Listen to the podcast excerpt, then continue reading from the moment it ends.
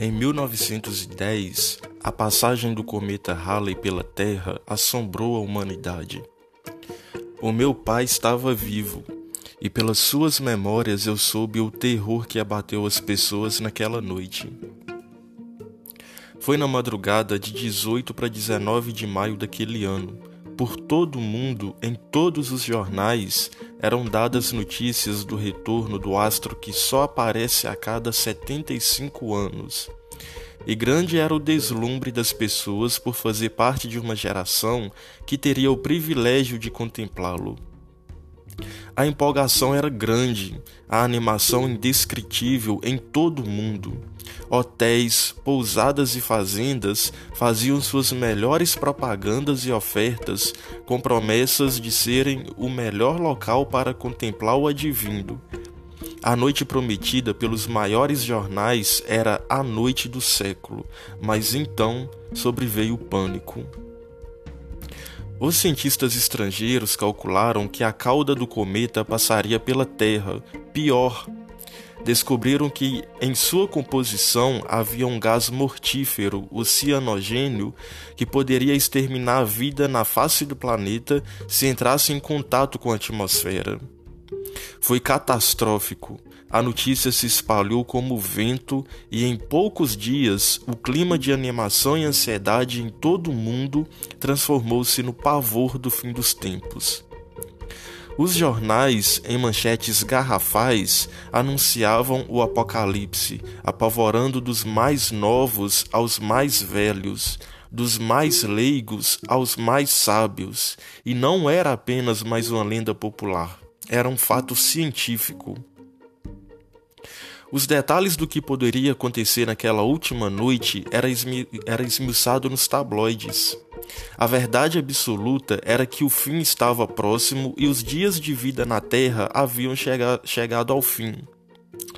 Alguns poucos cientistas tentaram desmitificar o fato, dizendo que o gás letal era muito rarefeito e poderia se dissolver em contato com outros gases da atmosfera. Mas o argumento da morte parecia mais plausível para todo mundo. O medo do cometa tornou-se uma calamidade. Como todo bom apocalipse, porém, houve quem soube aproveitar da fraqueza alheia para se beneficiar. Por todo lugar no mundo inteiro havia quem vendesse máscara de gás, garrafas de oxigênio e até comprimidos anticometas que tornavam as pessoas imunes aos gases tóxicos que o astro poderia trazer. Bela desordem. Sem falar nos guarda-chuvas de proteção que eram vendidos aos rodos. Além disso, à medida que a fatídica noite se aproximava, organizações voluntárias distribuíam panfletos que orientavam as pessoas a fecharem as janelas e lacrarem suas portas para o gás não entrar. Fazendeiros tiraram para-raios de suas terras para que não atraíssem o cometa. O meu pai foi um desses. Naquele dia, antes que a noite chegasse, pessoas do mundo inteiro se reuniram com suas famílias em tom de despedida. Na fazenda do meu pai, os familiares também chegaram. Parentes, parentes e amigos que viviam ao redor lotaram a casa. E no fim da tarde, com os últimos raios de sol, de sol banhando o horizonte, Todos se reuniram na grande sala de estar e alguém leu Apocalipse 21 da Bíblia Sagrada, acalentando temores e renovando esperanças daqueles pecadores contritos em sua hora final. Alguém se levantou de seu lugar e começou a cantar Mais perto, meu Deus, de ti, da harpa cristã. Logo, Logo depois, todos cantavam em tom, em tom melancólico a requiem dos que ainda estavam vivos.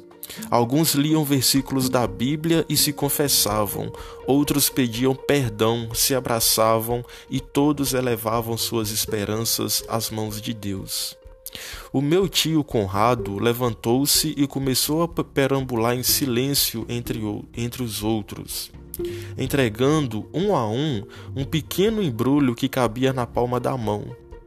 Quando ficou frente a frente com meu pai, os dois se encararam, sem dizer palavra, e tio Conrado pegou a mão de meu pai e a abriu, colocando nela um pequeno objeto, fechando-a e apertando-a com força em seguida.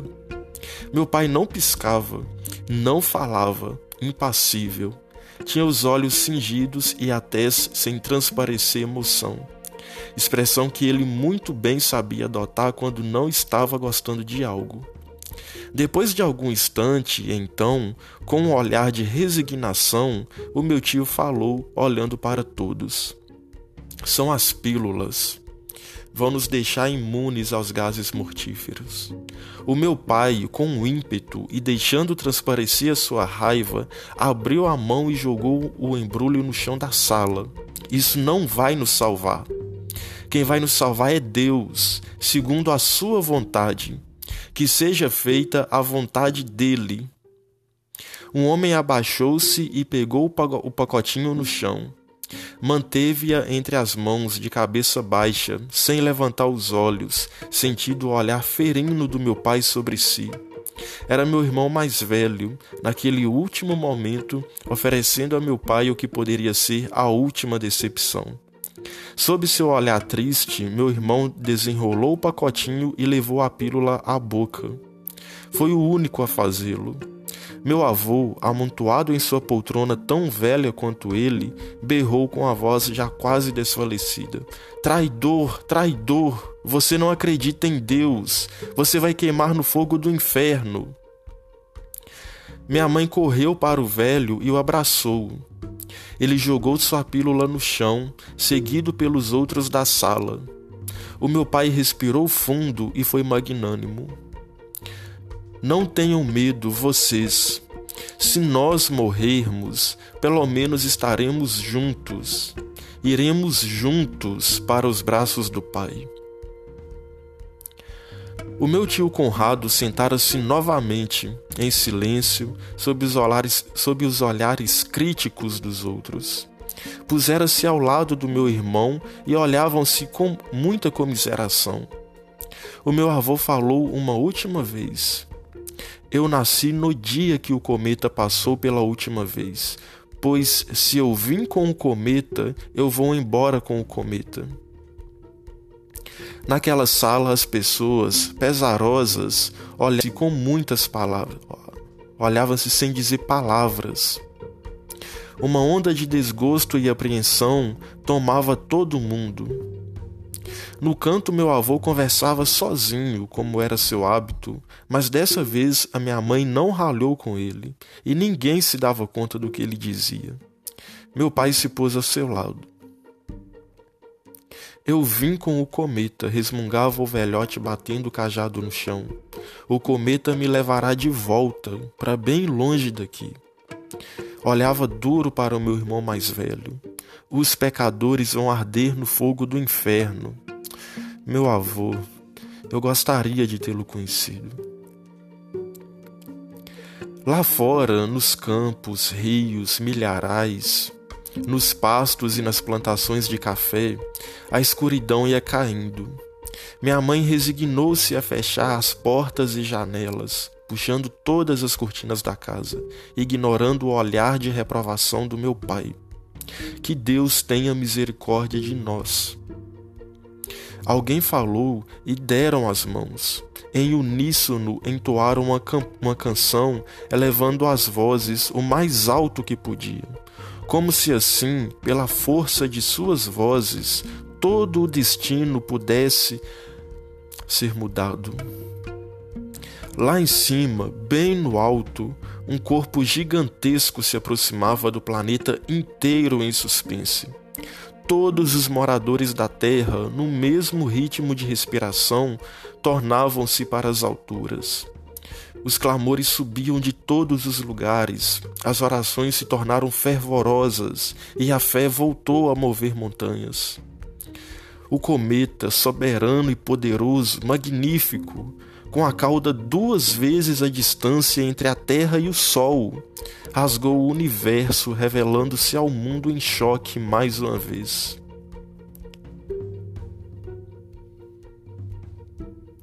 Foi por causa do berro de minha mãe que todos correram para as janelas do quarto de cima. Ela tivera espreitando em segredo os céus e avistou. Lá estava o astro iluminando a abóbada celeste. Uma bola de fogo arrastando atrás de si uma imensa calça, cauda vermelha azulada que maculava o zênite. Pai, Cristo Nazaré, é agora! berrou a minha tia com a voz espremida. As pessoas se empurravam contra a janela entreaberta, todos mudos, a respiração ofegante. Somente minha tia falou mais uma vez, erguendo as mãos e se afastando dos outros. Os céus estão vindo nos buscar. Pai nosso que está no céu, santificado seja o seu nome. Os flashes rasgaram os céus e uma chuva brilhante despencou das alturas. Meteoros, centenas e centenas, colorindo o céu como fogos de artifício que explodiam na atmosfera. A multidão na janela parecia petrificada. Somente a voz da minha tia orando o Pai Nosso tinha presença.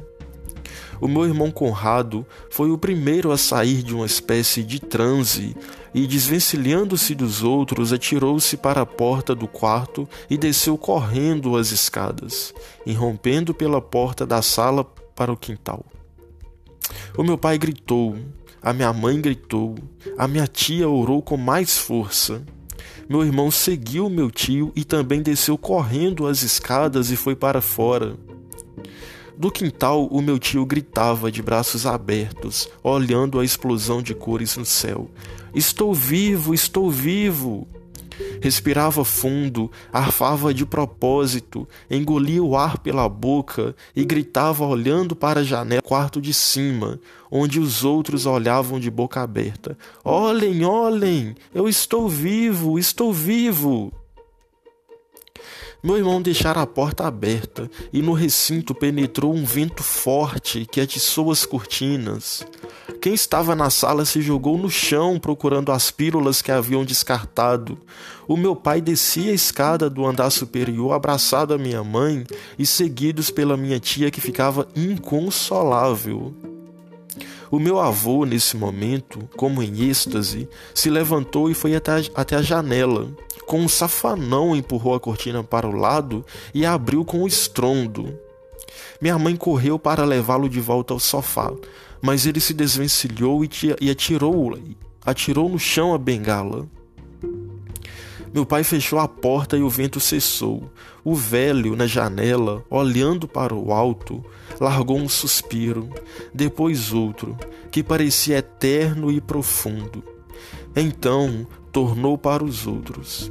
Seu rosto estava molhado de lágrimas, a expressão aguda e os olhos brilhando. Tentou falar algo, mas não conseguia conter a emoção para pronunciar o que quer que fosse. O meu pai estava confuso, sem saber o que fazer, enquanto minha mãe se derretia em prantos ao lado de minha tia. Então, pela última vez, como se soubesse, o velho suspirou e novamente olhou para todos, fixando-se depois em minha mãe. Foi aí que ele levou a mão ao peito e tombou para sempre. Todo o céu explodia de vivacidade. Todos estavam no quintal assistindo o céu iluminado. O medo parecia ter ficado para trás e dado lugar à ousadia de contemplar com olhos esbugalhados e boca aberta o espetáculo da natureza. Ninguém falava, apenas olhavam e respiravam. Esse momento marcou para o resto da minha vida o meu o entendimento de cada um que estava presente ali. E tenho certeza, não foi só na fazenda do meu pai mas de todas as outras pessoas do mundo que avistou o céu naquela noite. Minha mãe ainda chorava, abraçada ao meu pai, mas mesmo em pranto parecia resignada. Meu avô, esse sim, teve sorte. E certamente não fazia mais questão de voltar. Ele se foi com o cometa, como dissera mesmo que ia fazer. Não tenho dúvidas que ele não olhou para trás e ambos desapareceram no céu estrelado, somando-se às infinitas estrelas do universo. Meu avô, eu gostaria de tê-lo conhecido.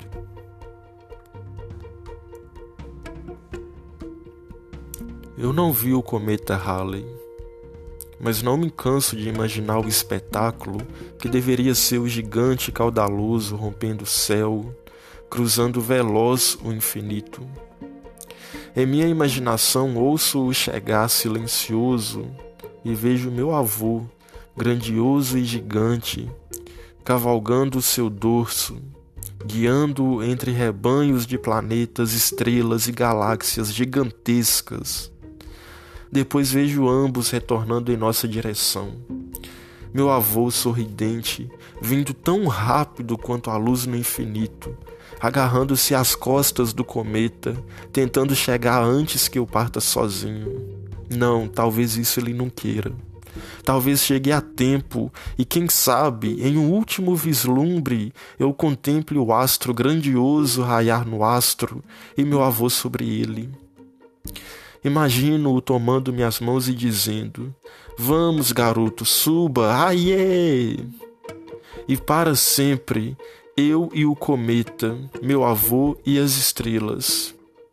Todos nós na dobra do universo seremos um só por toda a eternidade.